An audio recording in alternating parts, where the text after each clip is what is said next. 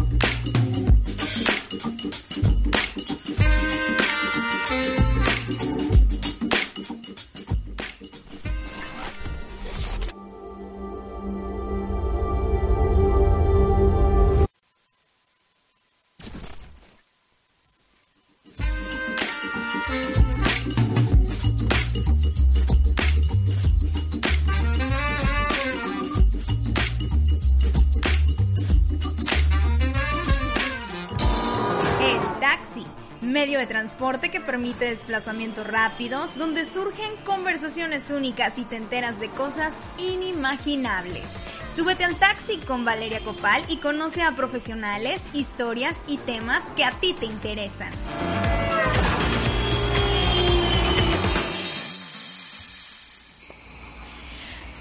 Muy buenas noches, querido público de 4C Channel. Este es el episodio 10 del taxi. Tenemos, como cada lunes, y siempre lo digo, y me es grato decirlo, un invitadazo de 10. Esta noche nos acompaña la licenciada en psicología, neuropsicóloga del desarrollo también, Montserrat Plasencia, con quien estaremos platicando de un tema que en este momento les va a venir súper bien a los papás, ya que van a tener pues un tiempecito ahí en casa a los pequeños. Pero ya no les cuento más. Este es el taxi y comenzamos.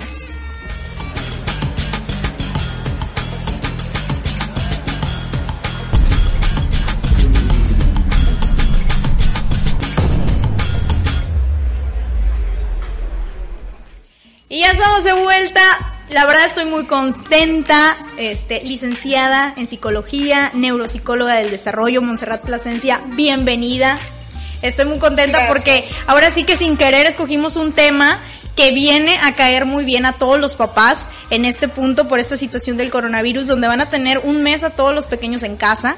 Hablaremos sobre los límites, los berrinches, el tema de los mitos en la crianza. Así es. Pero antes de seguir, pues platícanos, ¿cómo te sientes? Pues muy contenta, gracias por la invitación y a compartir este espacio y bueno, a lo que venimos, a hablar de la infancia, de la crianza y a través de todas estas circunstancias, no de factores externos donde todos nos han estado eh, la necesidad de recluirnos en nuestras casas, pues tiene que salir una la creatividad para cómo sobrellevar estos 30 días. Y la otra es que nosotros como adultos vamos a tenernos que llenar de paciencia para muchas cosas, pero fíjate que es un ejercicio muy padre que ya lo iremos conversando. Así es, yo creo que también, eh, digo, en estos tiempos en donde la tecnología es la que predomina en todos lados, eh, va a ser súper importante ponernos a prueba Digo, en mi caso no tengo, no tengo hijos, pero el hecho de que tengas que salir a la calle nada más para lo necesario, pues bueno, te pone a prueba. Y como tú dices, el estar pues en contacto con tu creatividad, quieras o no, te conectas con tu esencia, ¿no? A lo mejor cosas que no tenías mucho que no hacías, pues en este momento vas a tener la oportunidad de hacer. Claro, y siempre nos estamos quejando de que no tenemos tiempo, que andamos corriendo, bueno. ahorita, ahorita.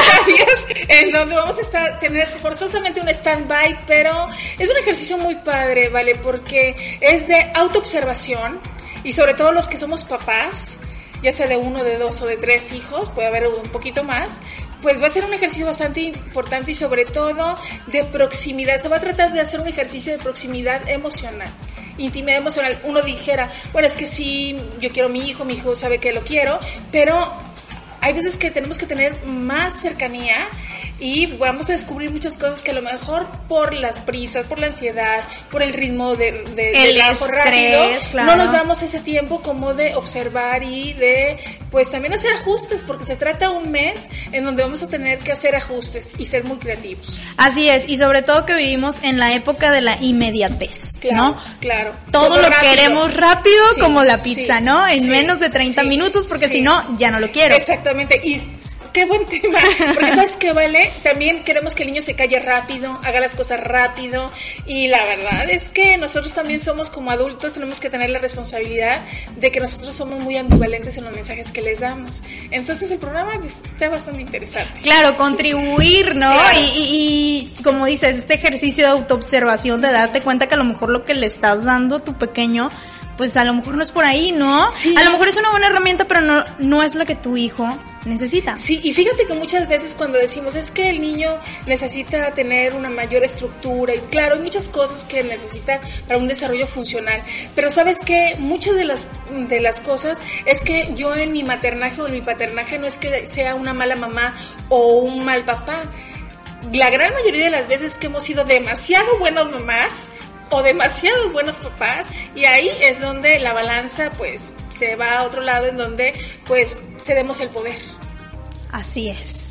Y vemos a todos esos pequeñitos en los super haciendo el berrinche que se tiran al suelo y yo quiero el chocolate del huevito, ¿no? Claro, sí, sí, sí. Y bueno, por contar de que se calle, pues Aquí tienes rápido, claro. Y luego empieza la negociación y luego empieza la gratificación y sobre gratificación y resulta que bueno, el niño lo empoderamos tanto que nosotros estamos abajo como figuras de autoridad. Y ese, estos 30 días también es como para reflexionar. Si yo tengo niños en donde eh, en la escuela me dicen, señora o señor, el niño no hace seguimiento de instrucciones, donde eh, no tolera la frustración, mm, necesita y que ese punto de esfuerzo. Es súper importante. Claro, y eso tiene que ver con Porque hábitos. va con toda la vida. Claro, y tiene que ver con hábitos. Entonces, todo eso, a ver, entonces, ¿en qué se parece? Yo siempre le digo a los papás, ¿en qué se parecerá el que el niño a veces no no tome de su, de su salón, de su aula de clases, el libro para llevárselo de tarea a casa, a lo que es ir a recoger, no sé, la, la ropa sucia y ponérsela en su lugar. O sea, hay un hilo conductor de todo. Pareciera que son espacios diferentes y que no hay ningún parecido, pero todo tiene un hilo conductor. Entonces es como empezar a ejercer y hacer ajustes, pues para también que la dinámica sea diferente y no sea de una manera invasiva, porque como nosotros somos papás, pues somos a veces muy invasivos, ¿verdad? Porque queremos el control y queremos que sea ya y como yo digo, pero tampoco vamos teniendo empatía. Y la empatía la tenemos que utilizar tanto en crisis, en el conflicto con nuestros hijos y también en donde, bueno, ciertas circunstancias que si el amiguito no quiso juntarse con él o que está triste o que se lastimó, pero la empatía es un ingrediente que tenemos que utilizar siempre. Y creo que en la actualidad es de lo que más nos hace falta, la empatía. Vivimos en una sociedad que ya no se pone en el lugar del otro. Este pasó eso, no me importa, ¿no? Y me hago como que no me doy cuenta que te pasó. Creo que también toda esta situación viene a promover esos valores, ¿no? Que a lo mejor se necesitaban fortalecer y que no se pueden fortalecer en otro lugar más que en casa. Sí, porque también, mira, también hemos he conversado en, otros espacios en donde la crianza nosotros también hemos hecho un manejo de una percepción alterada de lo que es un papá o de lo que es una figura de autoridad. ¿Sí me explico? Venimos de una generación en donde la estructura ha sido más rígida y que eso estuvo muy bien porque, bueno, de alguna manera estamos aquí, ¿verdad? Vivitos y coleando. Claro. Pero también a veces mi experiencia de la niña que fui o del niño que fui, pues eso nos va a traer, a traer ciertas actitudes y cierto manejo que no va a ser favorable para el niño. Un ejemplo, si yo tuve en mi infancia carencia, ¿no? De muchas situaciones y sobre todo que yo anhelaba juguetes, no sé, un camión o una Barbie o lo que fuera, pues ahora que yo soy adulta y que tengo esa posibilidad económica y de dárselo a mi hijo, o sea, soy el Santa Claus eterno. Claro. Entonces ahí no hay un balance. Entonces ahí, cuando nosotros criamos, yo siempre digo que eh, estamos en un papel en donde se revuelve mucho la niña o el niño que fuimos con el adulto que somos más el conflicto del presente que, que, que nos da el nuestro niño. Entonces muchas de las necesidades que nosotros tenemos como padres, o sea, las proyectamos en nuestro hijo y nuestro hijo jamás nos los ha pedido, ¿sí me explico? Sí, o claro. Sea, dar y dar y dar y dar cuando, bueno, y ya empiezan a haber otras consecuencias que se nos va haciendo como una bola de nieve y claro, la escuela nos va haciendo un reflejo o ciertos espacios donde el niño convive, donde también hay cosas que ajustar y que a veces no sé cómo hacerle. Porque en, en lugar de estar viendo, estar pendiente de las necesidades que realmente tu pequeño, o sea, realmente tiene y necesita, ¿no? Tu pequeño, estás viendo las tuyas. Claro, claro, y hay que diferenciar. Y, y, sinceramente pareciera que no, pero claro que los tiempos cambian. Exactamente. Y también esa experiencia que fui, mira, por ejemplo, el, el mito de la infancia, ¿no? Hablando, empezando con... con, con Vamos por ese tema. ¿no? Pero ¿sabes este, qué? Sí, Hay que decirles ah, okay. que tenemos regalitos. Ah, sí. Nos trajo regalitos, aquí lo voy a poner. Este es su más reciente libro, Enoa el Dragón. Eh, la verdad, es muy fácil que se lo lleven a casa, ¿verdad? Sí, muy fácil. Solamente es que digan cuál fue su cuento favorito. Este ya está a la venta aquí en Tampico, ¿puedo decir el lugar? Claro. En Estimularte, en Plaza Covadonga. Y bueno, también en mis redes sociales que más al rato yo creo que irán apareciendo, o Encanto del Libro y en Publiarte Monterrey. Y ese cuento lo presenté a finales de octubre, mediados de octubre, en la Feria Internacional del Libro. Y bueno, ahora ya dimos el cobijo aquí a la ciudad el pasado Claro. 6 de marzo. Y la verdad es que me está yendo muy bien, nos está yendo muy bien con Enoa. Y la verdad me da muchísimo gusto. Es Solo- un trabajo bellísimo, ¿eh? eh, creo que es un hijo más, ¿no? Sí. es otro Claro que hijo sí, claro que tienes sí. ahí. Claro que sí, claro que Y sí. que bueno, las personas que nos están viendo en este momento se lo pueden llevar solo con mencionar ¿Cuál fue Porque su cuento. podemos haber leído muchos, pero siempre hay uno que te recuerde y que te queda así como que te toda en el pie, en la piel. Dice, este es el que me llegó por algo. Y bueno, ahorita antes de entrar al aire nosotros comentábamos, ¿no? ¿Cuál fue, ¿Cuál fue el que- el que me tocó? Que esto no es lo que voy a ahorita expresar, pero bueno, uno de mis cuentos favoritos, de, de muchos que leí, hay uno que la verdad es que todavía, eh, y yo Lo creo que va a permanecer, sí, un, un efecto profundo. Entonces, siempre debe haber un cuento favorito y que con eso se lo pueden llevar. Muy Así fácil. es, que nos digan su cuento favorito. Tenemos tres cuentos, así que apúrense por favor. Lo mencionan ahí en los comentarios y así de fácil se lo pueden llevar. ¿eh? Y está precioso, la calidad.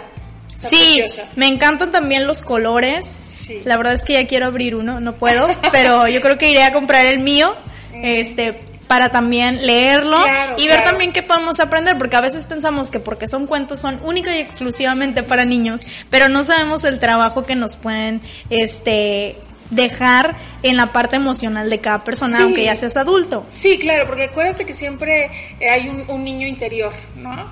Y en ese niño interior, claro, hay cuestiones que posiblemente te, te puedes evocar.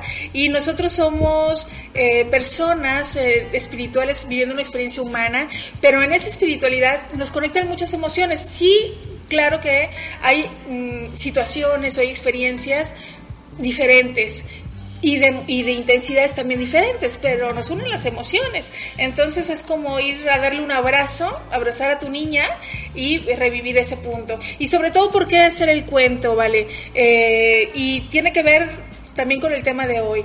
Muchas cuestiones en la crianza, los niños, la fantasía. Hay que, eh, tengo que mencionar que mucho en la fantasía el niño se siente seguro, se siente libre, se siente capaz de hacer muchas cosas. Eh, no hay mm, cuestiones de, de cadenas, ¿no? Que al niño lo atoren ahí, sino que es libre y en esa libertad pues el niño puede crear muchas cosas, incluso puede soñar en lo que desea hacer en la vida. Claro. Entonces es, es un trabajo hermoso y la, la, la fantasía nosotros a veces con nuestros niños a veces etiquetamos ¿no? Es que es muy fantasioso. Bueno, también hay que sentir, ver que esa posibilidad tiene el niño como un recurso de mecanismo de defensa, que a lo mejor hay algo que está siendo adverso en su ambiente y que recurre a ello para sentirse protegido, para sentirse otra vez, vuelvo a repetir, seguro y que, bueno, eso, eso lo ayuda como, como un recurso, como antes dije. Claro, y sabes que se me vino a la mente ahorita, digo, no sé ustedes si han visto la película de Mira quién habla, la 2, ah, en la escena donde la niña se sube al librero porque está viendo la película de Peter Pan,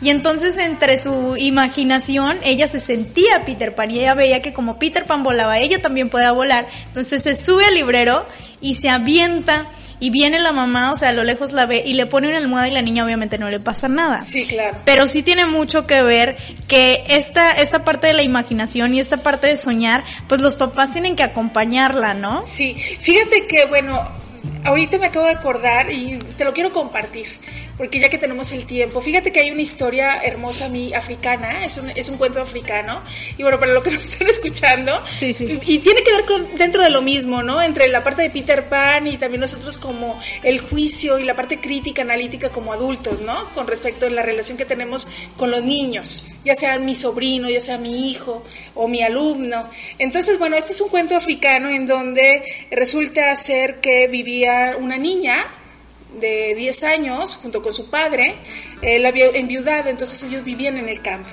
¿no? Entonces la niña todas las tardes iba a correr al campo.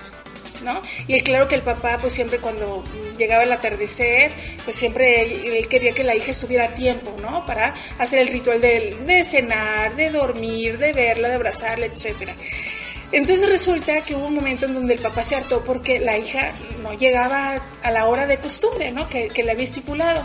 Y entonces él le preguntaba que por qué no le hacía caso. Dice, es que yo voy y, este, y hablo con mis amigos. Y dice, ¿qué amigos? Porque, bueno, vivían en un campo donde no había más gente, este, más gente ¿no? Había la ciudad muy cercana, estaba muy, muy, muy lejos.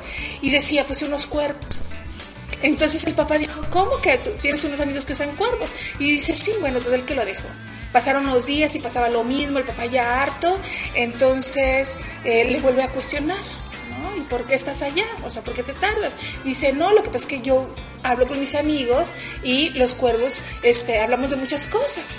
Entonces él le pregunta al papá, ¿y qué, ¿y qué es lo que platican? La niña responde, pues yo les platico que lo que yo quiero es volar. Y entonces el papá dice, no, es que tú no puedes volar. O sea, tú no tienes, o sea, tu, tu, tu, tu corporalidad no te ayuda y tu peso para, ¿no? Tu anatomía no es como para volar, es para caminar, para correr, para nadar, pero no para volar.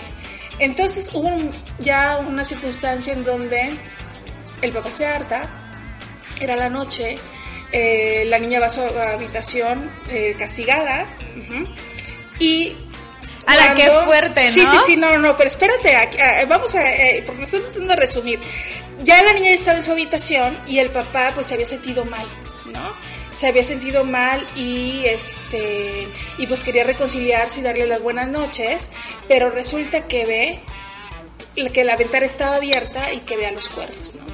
Entonces, pues claro que el papá va y con su rifle va y dispara para espantar a los cuervos, los cuervos salen huyendo, pero al día siguiente pasa lo mismo. Entonces, el, el papá puso un espantapájaros para que ya no sí, se, acercaran. Los, se acercaran los cuerpos a la niña. Pero resulta ser que el, el, el, el espantapájaros estaba hecho de una paja muy, muy, muy dorada donde eh, el atardecer, el sol reposaba cada tarde. Entonces era de un dorado hermoso y en vez de que ese espantapájaros los, los, los, atraía más, entonces pues ya el papá ya no sabía qué hacer. Total que llega otra vez la noche, ¿no? Vuelve a pasar lo mismo, el conflicto y cuando el papá arrepentido de su actitud y que también vio que pues no eran las maneras de cómo comportarse con la hija, se acerca y pues ve que la ventana estaba abierta y cuando va corriendo porque la niña no estaba en la en su cama, ve que la niña iba volando.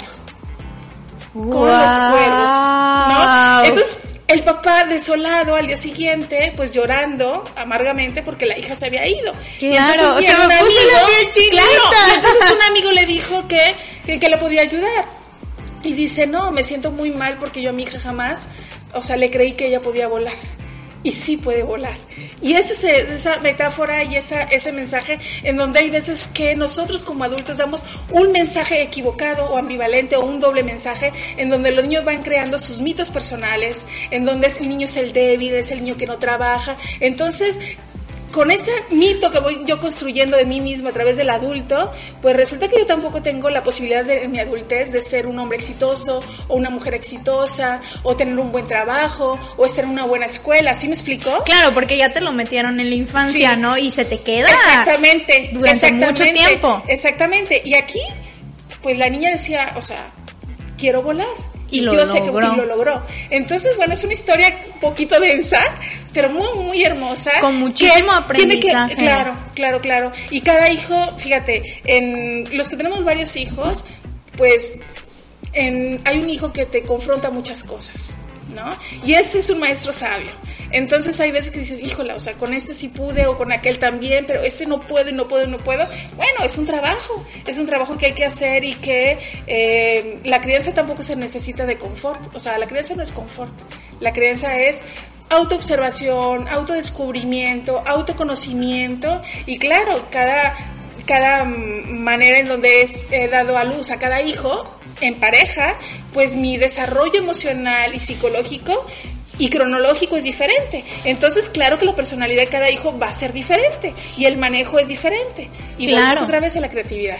A la creatividad que también viene acompañada no de todo lo que son estos límites. ¿no? Que son súper importantes. Claro. Yo veo que hay personas que dicen, es que no le decimos nada porque todavía es bebé. Mm. No, todavía es bebé, no entiende.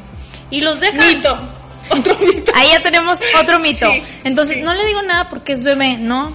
Y ahí tienen al bebé haciendo el berrinche y te tira, o sea, la mamila te la avienta, el chupón te la avienta, el juguete te lo avienta, grita, o sea, lo que hablábamos también de la tolerancia a la frustración. Claro. Entonces, ahora sí que, ¿desde qué momento es de que le tengo que poner límites a mi hijo o a mi hija? Bueno, ya el niño ya te empieza a dar muchas señales. El niño a través del berrinche te va dando. Fíjate, otro mito, que, que los niños que hacen berrinches porque quieren llamar la atención. Ah, porque eso es también otra. Lo dejo hacer el berrinche o le paro su berrinche, sí, ¿no? aquí hay que saber eh, el, balance, ¿no? Porque si lo dejo de hacer su berrinche y me voy, lo abandono. O sea, hay que estar ahí, hay que hacer ciertas estrategias, porque tampoco es tan fácil y tampoco es que al niño se le quite el berrinche de un día para otro. Hay que entender y responsabilizarnos que nosotros hemos provocado mucho eso, ¿verdad? Pero también dices, va creciendo y antes no me hacía estos berrinches y ahora me están cada vez más y tiene cuatro años y no me hacía eso a los dos. Bueno, lo que pasa es que va creciendo. Claro. Entonces la intensidad va aumentando. Y luego ya tienen un adolescente que no pueden controlar, Exactamente, pero el niño te va dando pauta. El, y yo creo que también hay veces que existe la resistencia, ¿verdad? Y también eh, ir mm, concientizando mucho, ¿vale? De qué tipo de autoridad somos. Si soy un papá muy perfeccionista, si soy un papá muy ayudador, si soy un papá en donde quiero que solamente logre éxitos, en donde el niño va teniendo una... Eh, percepción de que él tiene que lograr puros dieces y que vale más por los dieces que por el ser. O sea, hay muchas Ah, claro, porque tenemos niños, a mí me tocaba, digo, yo me acuerdo que yo tenía compañeritas que lloraban si no tenían el 10 porque decían, en mi casa me, me van a regañar. Claro. Y no, ¿cómo?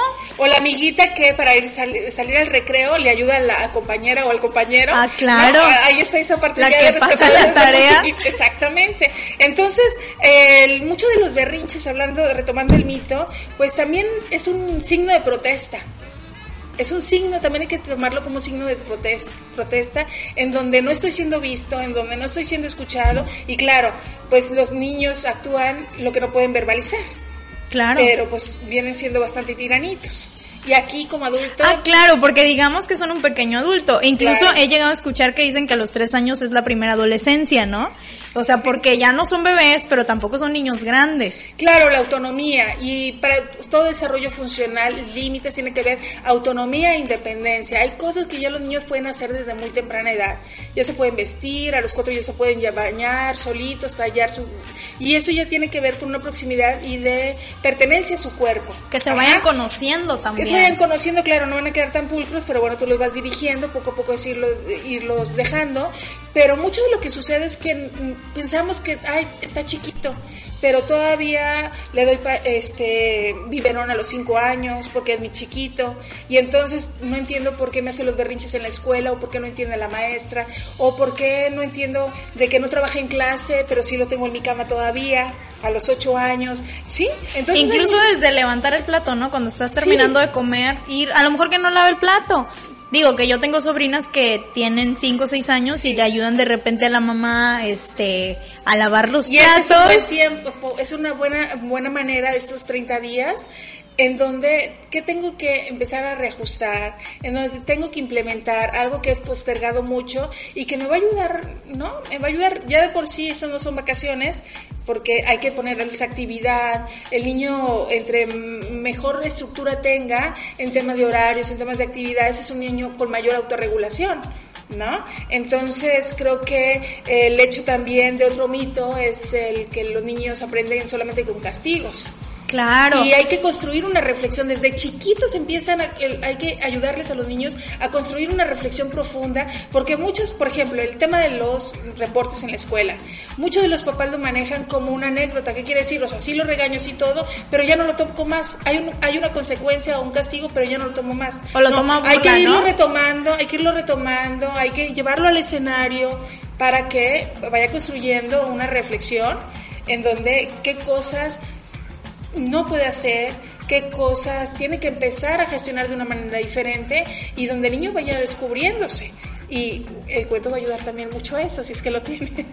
Sí, por ahí creo que ya tenemos una ganadora. ¡Ah, qué padre! Entonces digo, ¿Qué al final, fue? ¿Qué cuento al, fue al que- final voy a Morgan y yo se llama Ah, ok. el cuento.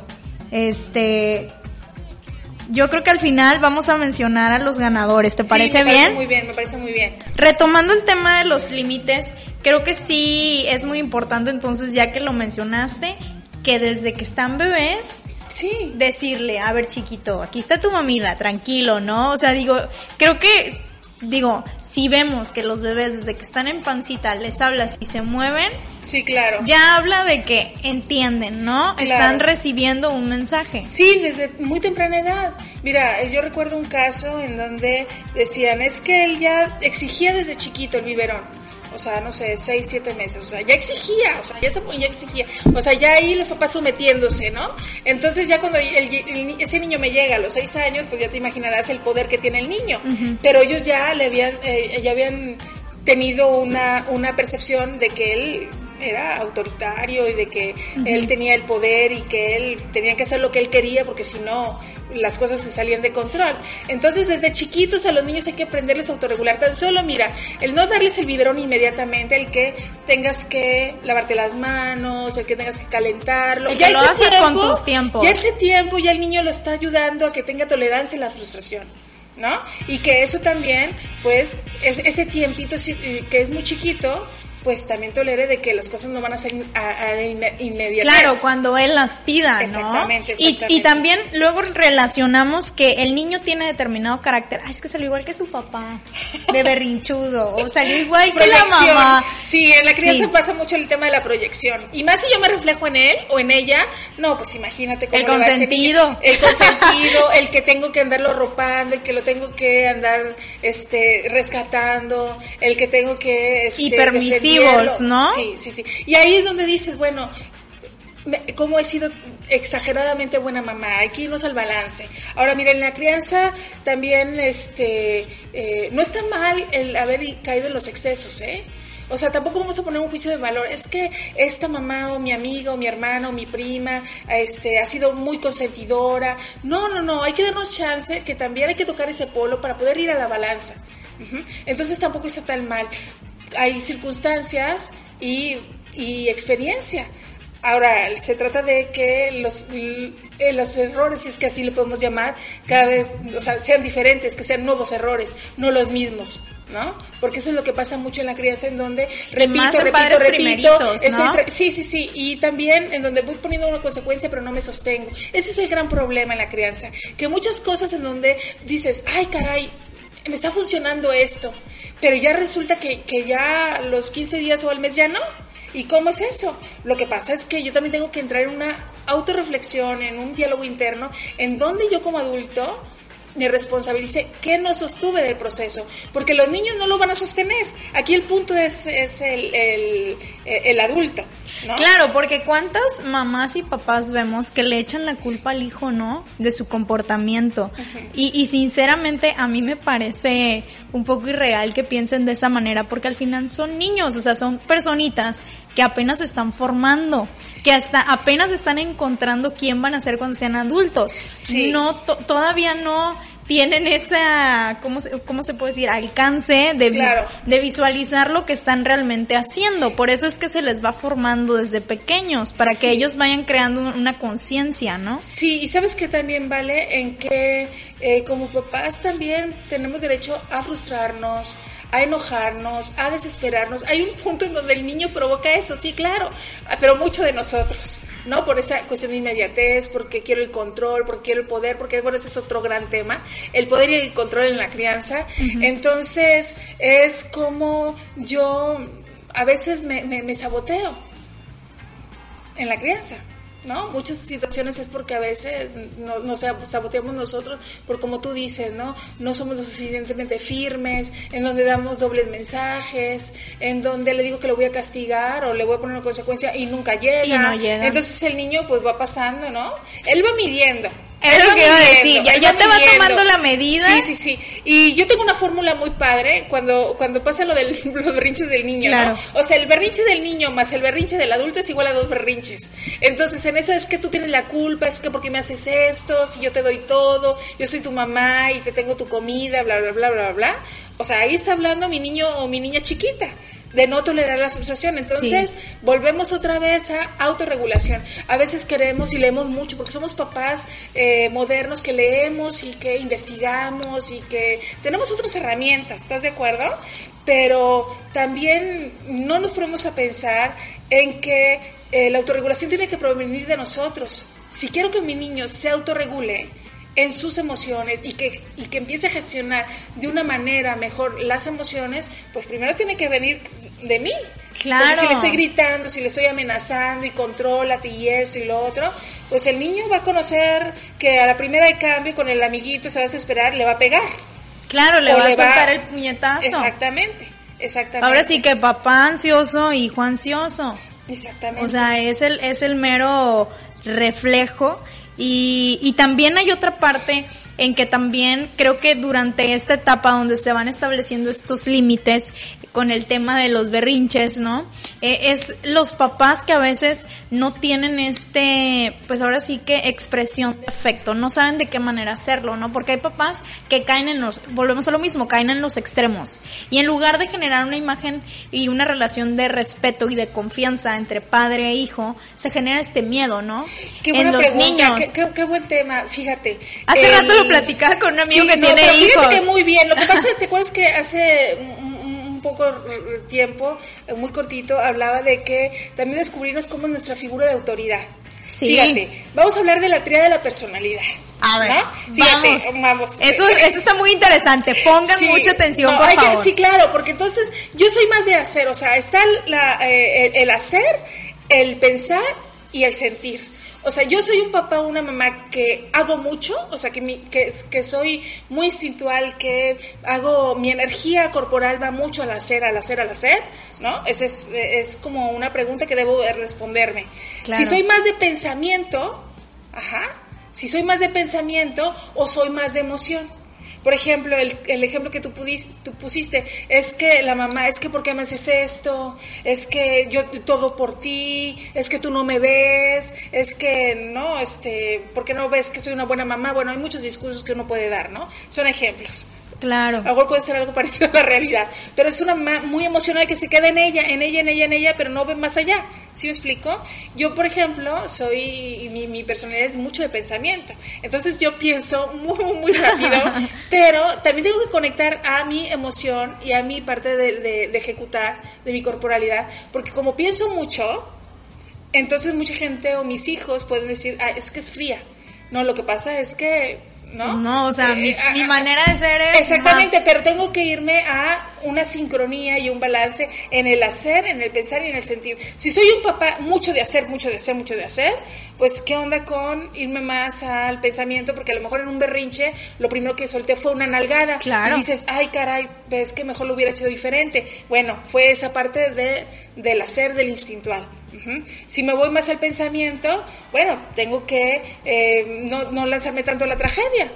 Claro. ¿no? O sea, muchos escenarios Sí, a la vez el drama ahí, total, ¿no? logra correr de la escuela, logra reportar, Ya fallé como los mamá. amiguitos, Soy una mala madre, ¿no? Ya. Claro, claro, claro, porque también está lo que predomina también sentirme eh, avergonzado Sí. en ese sentido. Y si soy mucho de emoción, bueno, pues me pierdo en mi emoción y dejo de ver a mi hijo o a mi pareja. Entonces, es una es un, un buen ejercicio decir, bueno, yo soy más de hacer, más de pensar o más de actuar. Entonces, ya si me defino en uno, bueno, me tengo que ir con lo otro. Me tengo que ir a hacer el balance y un hilo conductor al pensar o al sentir, o al hacer y al sentir, o al hacer o al pensar, según en cómo yo me vaya a hacer, ¿no? Pero bueno, ahí pueden mm, tener mucha información. Y también ver cómo se ha ido formando el pequeñito o la Claro, pequeñita, ¿no? claro. Porque a lo mejor, pues sí, es tu hijo y todo, pero no tiene nada que ver sus gustos con los tuyos, ¿no? Sí, Porque claro. luego pasa así. Sí, No, yo, yo veo amigas que me dicen, es que ni parece que es mi hijo. No, o sea, no tiene, no, no hay punto de o sea, no hay punto en el que yo cruce este algo parecido con él, ¿no? Así es, así yo soy es. todo social, yo soy esto y él es mucho de estar leyendo, de estar más en, en su mundo. Entonces, ¿de qué manera, como ya lo mencionabas, conectar con eso, ¿no? De hacer el balance y, y hacer la unión. Claro. Porque al final es hacer actividades que pues le gusten a él, pero que también le gusten a mamá, porque también digamos, bueno, yo lo veo así, ¿no? O sea, si tienes un hijo que le gusta estar más en su mundo, pues también tratar de, de, de mostrarle el mundo, ¿no? Claro, y ta- o también Porque luego tienden a en aislarse. mundo, ¿no? Sí, sí, A sí. ver qué más, o sea, explorar ese punto. Muchas veces somos hacia la distancia. ¿no? Y hacemos el juicio de valor, es que nada más se encierra, es que no habla. Así le gusta a ver, estar. ayuda, exactamente. Así le gusta y también puede ser muy cómodo, pero luego cuando tenga, pero cuando tenga, eh, esté en la adolescencia y tenga algo que no sepa cómo gestionar, pues no va a poderlo verbalizar. Entonces también es como incluirnos en su mundo. Y, y yo creo que la observación, Sí. o sea, ahora sí, la autoobservación, Sí. esa nunca termina. Ah, no. No, ni el trabajo de padres tampoco. No. No, no, no. Hay cuestiones que no caducan, o sea, no hay caducidad. Aquí es el... Y también vamos creciendo con nuestros hijos, hay que también darnos chance. O sea, no es un trabajo fácil, pero si yo tengo un niño de cuatro años, bueno, mi maternaje está en cuatro años. ¿Sí me explico? Aunque tenga 40. Claro. Entonces, cada experiencia es diferente. Cuando llegan los papás con un hijo adolescente, bueno, ahí también se revuelve mucho la adolescencia de las cuestiones no resueltas de papá y de mamá con la adolescencia del, del hijo y es una doble adolescencia que hay que seguir cursando. Entonces, bueno, no la tenemos fácil, pero todo se puede y, y aquí es la creatividad, es no lanzarse la tragedia, hay cosas que tenemos que afrontar, pero también creo que hay un hay algo un matiz en donde a veces la culpa nos genera muchas cosas. Somos papás que trabajamos mucho, somos papás que pues andamos corriendo para todos lados, en donde a veces que también caemos en los excesos precisamente por el tema de la culpa. ¿No? Entonces hay que, no, no, es de una manera irresponsable decir, déjala de un ladito, no, no, se obsérvala, pero también observa eh, que, que, la culpa también que genera efectos no positivos en la crianza, también en tu persona inseguridades también, ¿no? Porque creo que también es muy importante eh, que a veces las personas piensan que la seguridad, la autoestima y todo esto se construye cuando uno es adulto y en realidad es lo contrario. es desde que eres niño, ¿no? Claro, Desde que si mamá me dejó que me caí de la bicicleta y rápido corrió y yo empecé a llorar, ¿no? Porque vemos, ¿no? Los bebés que empiezan a caminar y de que se cae, ¡ay, se cayó! Y el niño ni ha llorado y nada más gritó mamá, ¡ay, ya se cayó! Y el niño pega el grito, ¿no? Porque ya le vamos a enseñar de que, ay, algo me pasó, ¿no? Y, aunque no sienta nada. Claro. O también en donde no te pasa nada. Entonces, ¿cómo no me pasa nada? Y empieza la confusión de las emociones. Y claro, me dolió. Pero me dolió, pero dices que no me pasa nada, entonces no lloro. Y pues el, la y te es en la adultez, porque dices, claro. bueno, ¿estaré viendo moros con tranchetes o qué pasa? No, si es que tengo una relación de pareja. O que es donde se detona todo. Hay que puntualizar eso. Digo, yo sé que es otro tema, sí, claro. pero sí es un tema muy importante. Que a veces no sabemos cuándo se detonan todos estos miedos, estas inseguridades, estas así que bloqueos personales pues salen cuando tenemos nuestra relación de pareja, la primera relación de pareja y empieza a salir todo. Sí, claro. Y también con el vínculo de las amigas, ¿no? También qué rol es el que yo empiezo a manejar en la vida, qué, qué papel es el que yo hago. A lo mejor yo como mamá y como esposa y como amiga soy una eterna rescatadora. O la mamá de todos, ¿no? también, también, o sea, yo veo que desde, o sea, yo sí recuerdo claramente cuando estaba en primaria que tenía una amiga que le decíamos que era como que la señora, ¿no? O sea, porque era como que yo traigo lonche, yo traigo lonche, yo te doy, no tienes que comer, también tengo agua, ten una manzana, o sea, y decías, pero ella porque es así, ¿no? decías, bueno, eh, y, y, ya era como que la amistad, ¿no? Pero ella siempre traía algo para compartir y era como que preocuparse por ti. Y claro, obviamente también tenías el compañerito, que era el patán, ¿no? el que a todo el mundo le pegaba. En aquel, en aquel entonces yo creo que todavía no se, no se utilizaba tanto el término bullying, pero también hay que ver eso. Ya lo había, claro, ya lo ya lo había, pero yo creo que se manejaba diferente. Porque si a mí un niño, por ejemplo, yo lo veía eh, y yo creo volvemos a lo mismo, el tema, el tema de los límites y los mitos sobre la crianza. Eh, si alguien me pega, pues yo le voy a decir no me pegues, ¿no? Y muchas veces vemos que hay niños que si le pegan es me voy, me lloro, me escondo, no enfrento. Sí, claro. Bueno, ahí estamos hablando de una autoridad en donde también este hay una hipótesis de, de sometimiento, ¿no? Un papá demasiado autoritario, o de una mamá demasiado autoritaria. Que era lo que hablábamos, ¿no? De que si regaño tanto a mi niño, en lugar de tener, que me tenga respeto, me va a tener miedo. Sí, claro, claro, exactamente. Y ahí entra otra vez el poder y el control. O sea, ¿cómo voy a dominar? ¿Cómo yo voy a interactuar con mi relación? O sea, ¿qué tipo de poder hago? ¿Qué tipo de control hago? ¿Qué, ¿Cómo mi personalidad impacta en la crianza? Y la personalidad impacta en todo sentido, o sea, con tu pareja, con tus hijos, con tu compañero de trabajo, contigo misma, ¿no? De cómo a veces tú también eres el tirano, cómo le das voces a, esa tiranía, cómo también te vas, no escuchas a tu parte sabia, cómo también en donde te da miedo tocar la parte de tu sombra, ¿no? El tema es de, las emociones más densas, pero bueno, este, y también hay veces que muchas cosas no tocamos también por cultura, por religiosidad, por muchas otras cosas, que bueno, tampoco voy a profundizar aquí, pero si, si, si ya le he tocado, eso me va a dar otra experiencia de mí todavía más profunda, de mi ser, de mi autoconocimiento, y donde también empiezo yo a adquirir una, un matiz de lo que quiero y no quiero en mi vida. Claro. me explico? Entonces, pues el camino así es, de viaje, de recorrido, de estación en estación y de vagón en vagón. Y el tema de la crianza es cómo he cedido mi, dominio, mi poder, cómo a veces he sido este, intransigente, perfeccionista, en donde a veces yo he sido muy emocional conmigo, pero nada emocional para mi hijo o para mi hija, en donde no soy empática con mi hija o mi hijo, en donde eh, le heredo los miedos, ¿no? Claro. O sea, por también control y por también yo tener un... Los un- un- miedos, las exactamente. limitaciones. Ajá. En donde si soy un papá y una mamá, en donde tiene el reporte o lo expulsan, no hombre, no pasa nada, mañana va a ser otro día, tampoco le da sentido de realidad.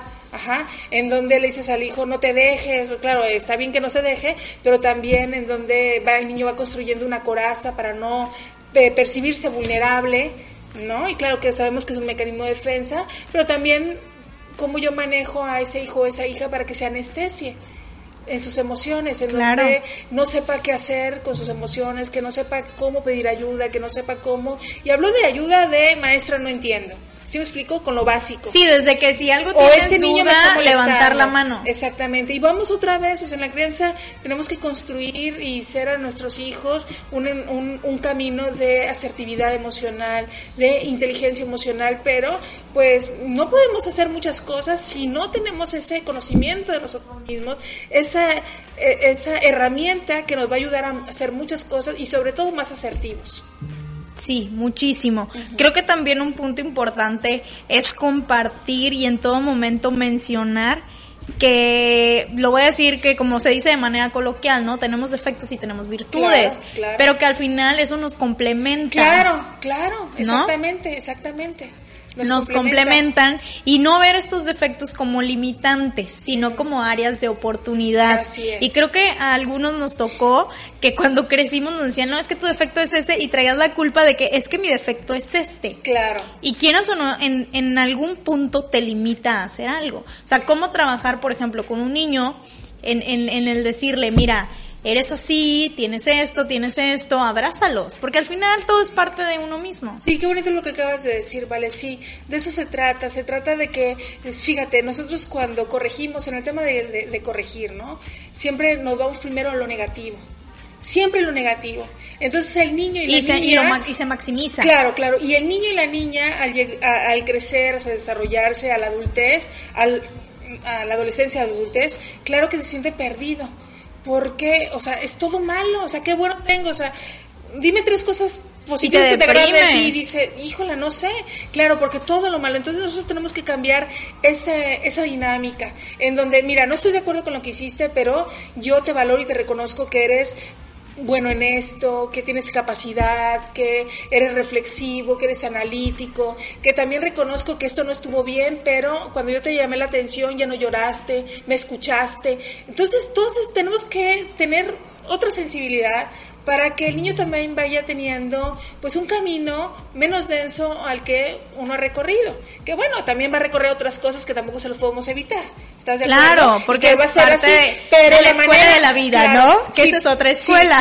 Exactamente, pero la manera en que nosotros nos relacionemos con nuestros hijos van a pasar las adversidades que tengan que pasar de una buena manera. Y si tocan los excesos, se van a poder rescatar a ellos mismos, en vez de lacerarse, en vez de autocastigarse, en vez de caer en relaciones tóxicas, en vez de caer en adicciones, o sea, en cuestiones ya mucho más fuertes, ¿sí me explico? Claro, me estoy yendo a un escenario muy, muy... De extremos. futuro, pero creo que hay que tocarlo porque también decir, bueno, ¿qué quiero para mis hijos? Ahorita, claro, pues, vamos, hay mucha mucha competencia, vamos mucho a lo global. Y las Este, redes sociales, estamos en redes sociales. Que te mueven todo. Claro, estás conectado aquí en Tampico, pero tienes pacientes en, en Francia o en Bolivia o en Argentina, etcétera. Pero creo que sí importa el talento, sí importa las aptitudes, las capacidades, el conocimiento, toda la cuestión intelectual, pero vamos más allá hacia el mundo está pidiendo asertividad emocional que sepa resolver cuestiones en crisis. Y nosotros si tenemos esa sobreprotección, que es un veneno para la crianza, no los vamos a hacer asertivos, los vamos a, van a ellos a sucumbir ante alguna circunstancia y van a tener un desarrollo en donde todo el mundo lo rescate y donde él tenga un concepto de sí mismo pues que es vulnerable, que no es fuerte, De que no es inteligente, de víctima, se revictimiza. Entonces creo que hay muchas Y cosas me que permito ser abusado todo el tiempo de todo el mundo. Exactamente, entonces hay que ser amorosos en la crianza con uno mismo y compartirlo con los hijos. Eso, y yo creo que eso es un punto muy importante y creo que durante este mes Sí. en casa, hay mucho que trabajar, Sí. hay mucho que trabajar la parte del contacto, Sí. eh, de interactuar, de, de... diálogo, de hacer cosas que no me creía que era capaz. Y también en donde, para esas mamás que nos están viendo, pues también que recuerden que las reinas de ese hogar son ellas, entonces que no son las esclavas, ¿no? O sea, que pongan al niño a recoger la basura, eh, que atender sus camas, o sea, ya un niño de los siete años ya puede tender su cama, tiende como la tienda.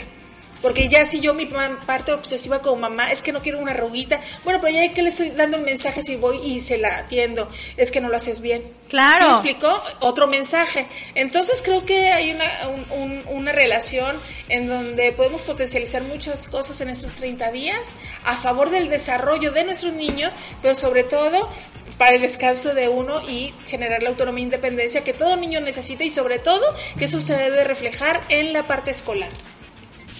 Eh, te mandan, bueno, aquí nos dice Humberto Granados, Ah. ¿dónde puedo contactar a la psicóloga para invitarla a salir? Ah. También tenemos este saludos de Rocío Ruiz Navarro, Ay, Rocío, un abrazo. Marta Canto Pacheco también, Un abrazo. que si continúen los éxitos. Este, Julie Cisneros por ahí Ay, sí, comentó Julie, acerca sí. de, de su libro favorito, Hansel y Gretel. Ah, bueno, por algo somos amigas, por algo somos amigas, entonces ya también se lleva el, el cuento. Y pues bueno, saludar y agradecer a todas las personas que nos están sintonizando en este momento. Eh, creo que todos hemos aprendido mucho eh, esta noche. Ha sido Eh, delicioso estar aquí y compartir. la verdad que sí. Eh, creo que a veces eh, yo vuelvo, me gusta mucho puntualizar eso. Creo que los pequeños son una gran oportunidad de que las nuevas generaciones aporten muchísimas más cosas. Digo, gracias a Dios, porque soy católica, puedo decirlo así, eh, la ciencia va avanzando. Y pues bueno, qué, qué oportunidad y qué área de oportunidad tan importante tienen estos pequeños de nacer en, y de, de crecer los que, bueno, los que ya tienen unos 6, 7 años Sí. en un mundo como este, ¿no? Sí, y sobre todo si queremos hijos felices, Más hijos que nada completos, eso. tenemos que generar la autonomía, la independencia, hay que darles tolerancia y la frustración, se vale como papá y como mamá sentirnos desesperados, frustrados, incluso no saber qué hacer. Ajá, o sea, también tenemos que darnos chance, porque también el hijo nos está enfrentando cosas que no pensábamos que nos iba a enfrentar, pero que sabemos que tenemos que, que resolver, y ahí hay que confiar en nuestra sabiduría interna.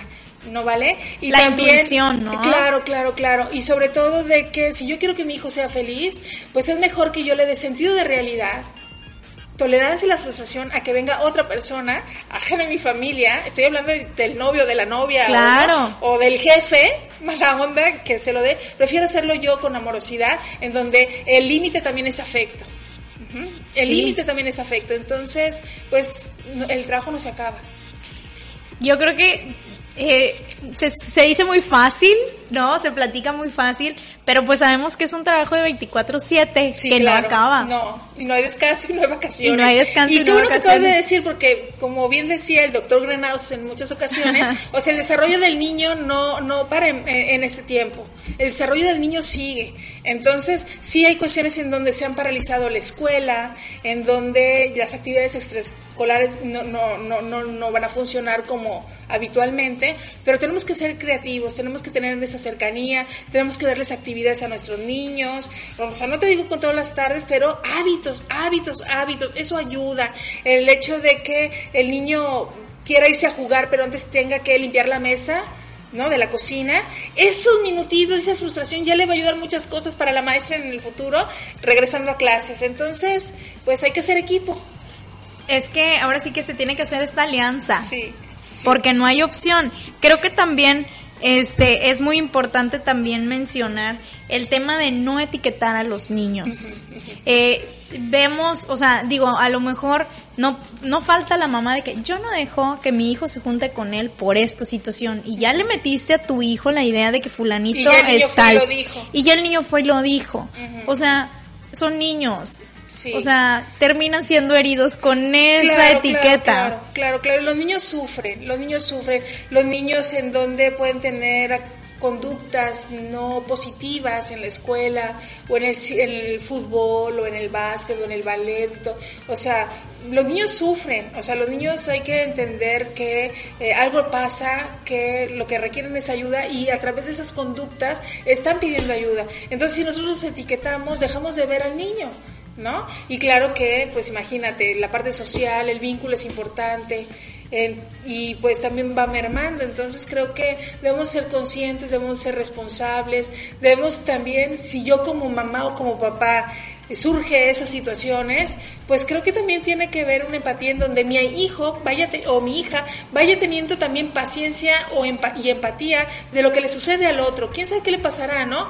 Pero en vez de ser reactivo y todo, bueno, a ver, ¿qué crees que suceda? Y los niños son muy inteligentes, los niños son muy sabios, los niños son muy sabios. Entonces, fíjate, eh, pareciera que nosotros cuando estábamos niñas en la escuela platicábamos de otras cosas.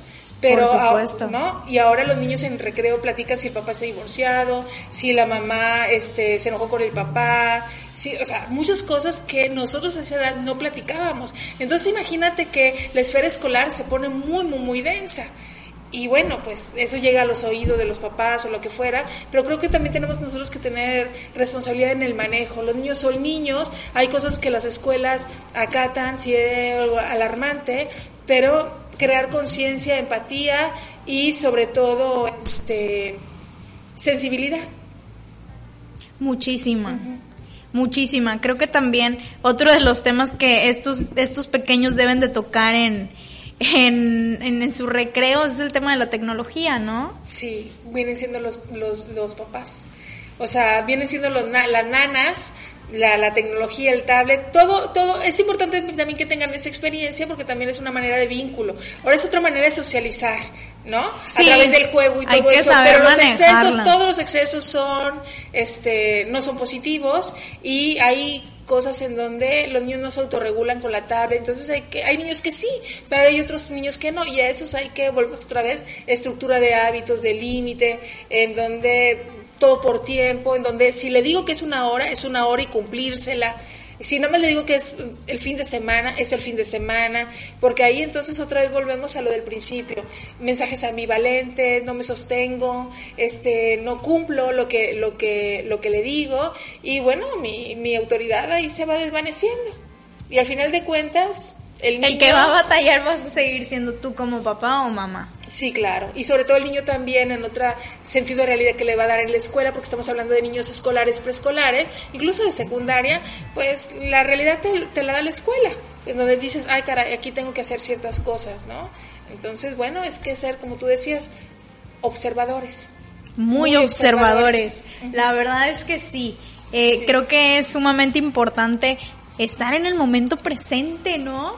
Pareciera que muchas veces hablamos de meditación y la meditación no es más que estar en el momento presente. Así es. Y pues bueno, en estos tiempos la inmediatez, el tipo de vida, el estrés, pues a veces no nos permiten anclarnos a lo que realmente pasa, ¿no? Andamos este tan acelerados pensando en las en pagar las cuentas, en que si ya me dan la hora extra, ¿Por qué? Por la estabilidad de mis hijos, ¿no? Sí, y, y, eh, volviendo a todas estas semanas que vamos a estar, ¿no? De una manera diferente, en una dinámica diferente. Estamos ahorita hablando mucho del tema de los hijos, pero también cómo nos vamos a autorregular ante todo lo que tú dices, ¿no? La ansiedad, ay, ya no voy a tener los ingresos que tenía, voy a tener que ser más creativa, este, o sea, la cocinada, ¿no? o sea, tantas cosas, hay mamás que no cocinan. Tenemos que ser muy muy pacientes con nosotros mismos como nunca antes. Entonces, pues... Hay mucha tarea para estos días. sí, claro, claro. Y bueno, tenemos el cuento. Ajá. Ya se nos está acabando ahí el tiempo en el taxímetro. Tristemente, la verdad yo quisiera que se alargara un poco más. Pero bueno, tenemos que, que ir cerrando. ¿Qué nos puedes platicar acerca de Noah el Dragón? ¿Cómo es que nace? Uy, bueno, porque eh, yo digo, o sea, yo lo veo y me inspira mucho, ¿eh? O sea, digo, vemos dragones y se nos vienen muchas cosas a la cabeza. Bueno, y, pero, pero ¿qué significa para ti un dragón? Para mí, un dragón significa aventura, fortaleza. Ok. vas bien. De eso se trata, ¿no? Sí, a mí, a ver. cosas muchas más que tienen que, bueno, tienen que comprar el libro para que sepan, pero la inspiración pues tiene que ver, primero pues mis hijos, ¿no? Soy madre de tres, de, de, de dos chicas ya adultas y de un preadolescente, ¿verdad? Interesante. Eh, Interesante la dinámica sí, para sí, estos sí. días. Sí, sí, sí. Y, este, y claro, mi experiencia en lo profesional, en donde una de mis grandes pasiones es a lo que me dedico, la vida me fue llevando a la psicología, mi primera carrera de relaciones públicas. Entonces, bueno, la, la vida me puso muchas cosas en donde tenía yo que ver ciertas lucecitas, este, donde tenía yo que conectar y que me llevó a la psicología y que el, siempre en mi recorrido siempre estuve en búsqueda para encontrar mi pasión y mi pasión es la psicología. Y una de mis grandes también pasiones es trabajar con niños. Entonces eh, la, la actividad que yo hago sumamente hermosa pues también implica sensibilidad implica conexión implica empatía y, e implica también ser muy observadora de su mundo interno y de cómo yo voy traduciendo el mundo interno de ese niño hacia los padres, a donde el niño también empie- empieza a tener una conexión de emoción de ellos Te mismos. conviertes en la voz, ¿no? Sí, de, de esos sí, es un trabajo hermoso. Entonces, bueno, esto, este ha sido un- una parte de, de mi trabajo, en donde es para que el niño se vaya. Este es un cuento de, de gestión de emociones, de gestión de inteligencia emocional. Es un cuento de, dirigido de niños de 4 a 12 años. Va a venir otro, una gran sorpresa más adelante, que ya te contaré. Pues ya te- de te Noah, estaremos y muchas invitando, cosas, entonces. ¿eh? Sí, claro, claro, claro. Entonces, este, es para que los niños empiecen a descubrirse a través del cuento. Ajá, porque los niños sienten confusión. A veces dices que yo le digo por qué hace esto y el niño me dice no sé, bueno, es que hay una parte en donde los niños no saben por qué hacen lo que hacen, ¿sí me explico? Pero hay que ayudarlos, en donde también los papás pueden entender a través de la historia cómo es el manejo de las emociones de los personajes principales. Y bueno, sí se trata de una, una historia de aventura, una historia de amor, una historia de reencuentros y de muchas sorpresas, pero al final de cuentas de lo que es, significa el cuento en el tema emocional y en asertividad emocional. Y creo que ese término es muy, muy actual, Sí. ¿no? Sí. Y que es muy importante Claro. que lo promovamos y que lo claro, llevemos a nuestra vida. Claro. Porque yo creo que es una pieza fundamental. Una persona que sabe manejar sus emociones, Sí. para mí puede conquistar Sí, el mundo. Sí, y fíjate que mucha gente que ha tenido en contacto adultos con el cuento, este, les ha conmovido. Entonces, está bien escrito. Está bien escrito, Claro. estoy muy orgullosa de él. Este, evidentemente yo hago un equipo de trabajo, ¿no? Con, con mi esposo, tenemos un centro de desarrollo de psicología profunda y pues ese ha sido como que el broche de oro de muchas cosas que he querido hacer y que a través del cuento es la manera de expresar expresarme, porque curiosamente mis dos carreras es de expresión, es de comunicación, entonces ha sido un, trabajo hermoso y que bueno se culminó de una manera muy muy muy positiva y de grandes sorpresas porque presentarte en la Feria Internacional del Libro en Monterrey y donde ha tenido muy buena aceptación y donde pues he hecho un trabajo y que estoy todavía por hacer mucho trabajo precisamente para la salud emocional de nuestros niños. Sobre todo en estos tiempos. Volvemos Claro. a lo mismo que vemos más familias que no están tan conectadas, ¿no? Como debería, no, no quiero decir como debería de ser, pero sería sano que estuvieran más conectadas. sensibilizarnos, ¿no? porque también entender que hay veces que, híjole, por ejemplo, en el tema de, de, de paternaje, de maternaje, a veces no me he conectado como yo quisiera, bueno, es que tampoco era el momento, porque yo también estaba Claro. con otras cuestiones y que tampoco estaba lista. Hay veces que el juicio de valor, la parte de la culpa, la, la, otros matices que no nos dejan avanzar, pues nos, no- nos tienen atorados. Y como decías, la parte de mi persona, ¿no? Sí. Mi niño, o sea, Sí, ¿cómo claro. fue mi niño? Claro. Que no lo, que no puedo ahorita, eh, ya que tengo un bebé, no ya que tengo un hijo, pues no, no, no sé de qué manera llegar, ¿no? No sé de qué manera atender esto. Y ahí es otra vez como ya hemos mencionado muchas veces aquí en el programa, autoobservación, diálogo interno y bueno, Y trabajo personal, ¿no? claro, trabajo personal. Porque, claro, claro, digo, claro, en- en- Pero ya el hecho de tra- un diálogo interno ya hay cuestiones ya de muchas conexiones. Porque muchas veces el papá lleva al hijo al psicólogo. Ah, mire, le traje a mi hijo. Sí. Pero en realidad el que necesita el psicólogo es papá o es mamá, ¿no? Sí, claro, y hay papás que son... Y digamos que esto no es malo. fabulosos. No, no, no, pero hay papás que, eh, que siempre están listos. El amor predomina. El amor predomina, entonces eh, el, el Creo amor que eso es, es parte del ingrediente, Claro. eh, yo creo que principal, ¿no? Eh, Claro. En cualquier eh, familia, en cualquier tipo de relación. Sí, porque mira, también hay que entender, Valeria, que cuando nosotros somos papás, hay mucha presión. Muchísima. Presión de la escuela, presión de la familia, presión de este los primitos porque vienen y te acusan. ¿Sí me explico? O sea, eh, hay mucha presión. Entonces, los papás, hay momentos donde no podemos ser asertivos. Y claro que lo que nos gana la emoción, el dragón, ¿no? Como por Sí. ejemplo, ¿no? Con esa parte de la intensidad. Hay veces que somos muy, muy intensos. Entonces, pues tenemos que dejar esa intensidad para decir, bueno, ok, voy a, voy a pensar, voy a reflexionar. Ya sé la historia de mi relación con mi hijo o con mi hija cuando yo reacciono de una manera violenta, ser, este, impulsiva, reactiva, con Muy de valor. primitiva. muy primitiva, Muy primitiva. Claro, me encanta, muy primitiva. Ya conozco la historia, ya conozco esa historia, ya sé que va a acabar en una guerra civil. ¿No? En, en el- como la fórmula que te decía, o sea, el berrinche del niño más el berrinche del adulto igual a dos berrinches. Entonces, Y ya tienes que a dos niños haciendo berrinches. Exactamente, exactamente. Entonces hay que irnos hacia, hacia el otro, al dialogar y pues también confiar en, nuestra, nosotros mismos, en esa fe, en esa sabiduría interna, que sabemos que hacer las cosas. Lo que pasa es que a veces queremos todo rápido y las cosas en la crianza no pueden ser rápido, tiene su, ritmo, tiene su momento, cada hijo es diferente, cada ritmo es diferente y bueno, pues el trabajo no acaba. Y yo creo que lo, aquí lo importante, y lo mencionaste, es que, lo- que los niños es, crezcan libres, ¿no? Claro. Siendo ellos, eh, conociéndose. eh, libres, asertivos, que, pues, que sepan este, poner límites, que también sepan respetar los límites y que sean empáticos. ¿No? Y Porque bonito. también dices en el berrinche, es que él no es, es que él no es empático con él, él se pasa.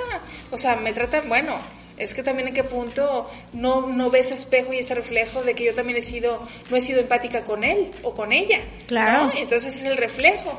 Pero, pues, siempre hay momentos, siempre hay momentos en donde tenemos que cacharnos. Hay cosas que sabemos que no están sucediendo bien las cosas o no están pasando.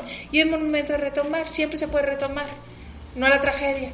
Siempre hay cosas que se pueden Claro, una manera todo tiene solución, Claro. ¿no? Por ahí escuchamos en algún programa, todo tiene solución menos la muerte. Sí, pues claro. pareciera una frase de cualquiera, pero es muy realista. Sí, claro. Creo que todos los días es, es una buena oportunidad para cambiar el, el rol, ¿no? Claro. Dicen que si una pieza se mueve diferente, su entorno también cambia. Sí, claro. Y sobre todo validar al niño, ¿no? Cuando está enojado, cuando está triste, o sea, cuando muchas cosas. Pero también hay que darle sentido de realidad en ese momento. Y sobre todo que nosotros como papás, pues también reconocer cuando no hemos actuado de una buena manera. Ah, Entonces, claro, el hijo porque ese la es otro punto, La ¿no? reflexión de que a mi mamá o sea, se disculpa, ¿no? Entonces, no es que me esté bajando mí yo de autoridad, sino que el niño empieza a decir a mi mamá o mi papá, empieza a reconocer que no estuvo bien, como me habló, como eso, porque me, me hirió, pero empieza a ver muy, muy simultáneamente esa proximidad emocional, que al parecer, a lo mejor al principio era mucha distancia. donde se hace el clic bonito, ¿no? Exactamente, exactamente, y el reencuentro. Me encanta. La verdad, yo quisiera seguir platicando sobre este tema. Lamentablemente, el taxímetro Sí, ya claro. nos está haciendo pi, pi, pi, Sí. pi, pi. Pero bueno, para las personas que estén interesadas en contactarte, quisiera que nos mencionas tus redes sociales, si Sí. tienes algún teléfono que a lo mejor quisieras mencionar también, donde te puedan localizar y también otra vez que comentes dónde pueden encontrar el libro. Ok, bueno, mira, en las redes sociales como Quan Center en Facebook o tenemos este la página Quan Center con K de kilo y Center con Z, ajá, Quan Center y en mis redes sociales también ya sea Maya Devi Tampico, que Maya Devi viene siendo el área infantil de, de, De Center, Center. ajá, mi también pueden buscarme en Instagram en plasencia.montserrat o en Facebook Montserrat Plasencia y está también ya el Facebook de Enoel Dragón. Entonces ahí pueden contactarme. Eh, también el teléfono fijo es 213-2699 y mi celular es 289-4122 con 833. El cuento ya se está vendiendo en Estimularte, en didácticos, en Plaza Covadonga, como te mencioné, pero también en mis redes sociales, entonces hay manera de, tenerlo. Y la gente que nos esté viendo más allá de, de, este, de Tampico, pues lo puedo adquirir ya también en Monterrey, en Canto de Libro o en Publiarte Monterrey, entonces es otras Así que no hay pretexto para no, adquirirlo, ¿eh? sí, claro. Hay que comprarlo y es muy importante, yo siempre lo menciono apoyar al talento local, apoyar a los profesionales comprometidos con su, con no nada más con su carrera y con ellos mismos, sino con su entorno. Y la verdad es que ustedes, eh, yo los conozco de cerca y me consta que la manera de trabajar es excelente eh, respetan todo lo que es la, la, parte de las buenas prácticas, que también es otro punto que bueno, ya tocaré en otro tema con, con más calma, pero también esto, ¿no? Esto de la ética y, y del ser comprometido con lo que haces, de ser apasionado en tu trabajo. Te agradezco muchísimo. No sé si quieras mencionar algo ya para, para cerrar. No, pues para darte las gracias a ti y que estén pendientes de mis redes sociales, en, en Enoa del Dragón en Facebook, en la página de Facebook. Voy a manejar ciertas actividades, voy a manejar videos, porque bueno, el tiempo, yo he tenido ya prospectado muchas cosas, pero el tiempo se los vino encima claro. este cambio. Pero vamos a estar muy en contacto, sobre todo para darles más ideas a los papás de qué pueden hacer con sus hijos y que pues estos 30 días se les hagan lo menos pesado que se pueda, pero pues ahí el adulto es el que se lo hace o más pesado o más ligero. Entonces ya de lo que hemos hablado en el, en, el, en el programa, pues ya se pueden dar muchas ideas. Estructura, estructura, estructura. Así es. Yo creo que eso, eso es una base muy importante para cualquier persona y pues bueno, en el caso de los pequeños que ahorita están a tiempo, pues a darle por ahí. Así es. Pues muchísimas gracias. La verdad, agradezco a la licenciada en psicología, neuropsicóloga del desarrollo también, en Montserrat Plasencia que nos acompañó en este episodio 10 del taxi. Lamentablemente nos tenemos que retirar, pero recuerden que los espero el próximo lunes en punto de las 7 pm con más del taxi. Mi nombre es Valeria Copal. Hasta la próxima. El taxi medio de transporte que permite desplazamientos rápidos, donde surgen conversaciones únicas y te enteras de cosas inimaginables. Súbete al taxi con Valeria Copal y conoce a profesionales, historias y temas que a ti te interesan.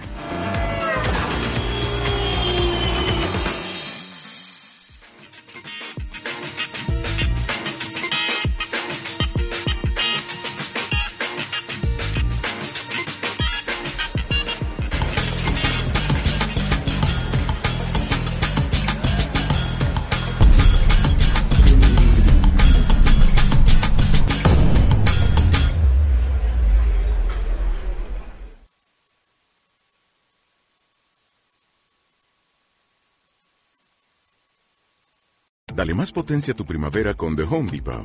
Obtén una potencia similar a la de la gasolina para poder recortar y soplar con el sistema OnePlus de 18 voltios de Ryobi desde solo 89 dólares. Potencia para podar un tercio de un acre con una carga. Potencia para recortar el césped que dura hasta dos horas. Y fuerza de soplado de 110 millas por hora. Todo con una batería intercambiable. Llévate el sistema inalámbrico OnePlus de 18 voltios de Ryobi. Solo en The Home Depot. Haces más. Logras más.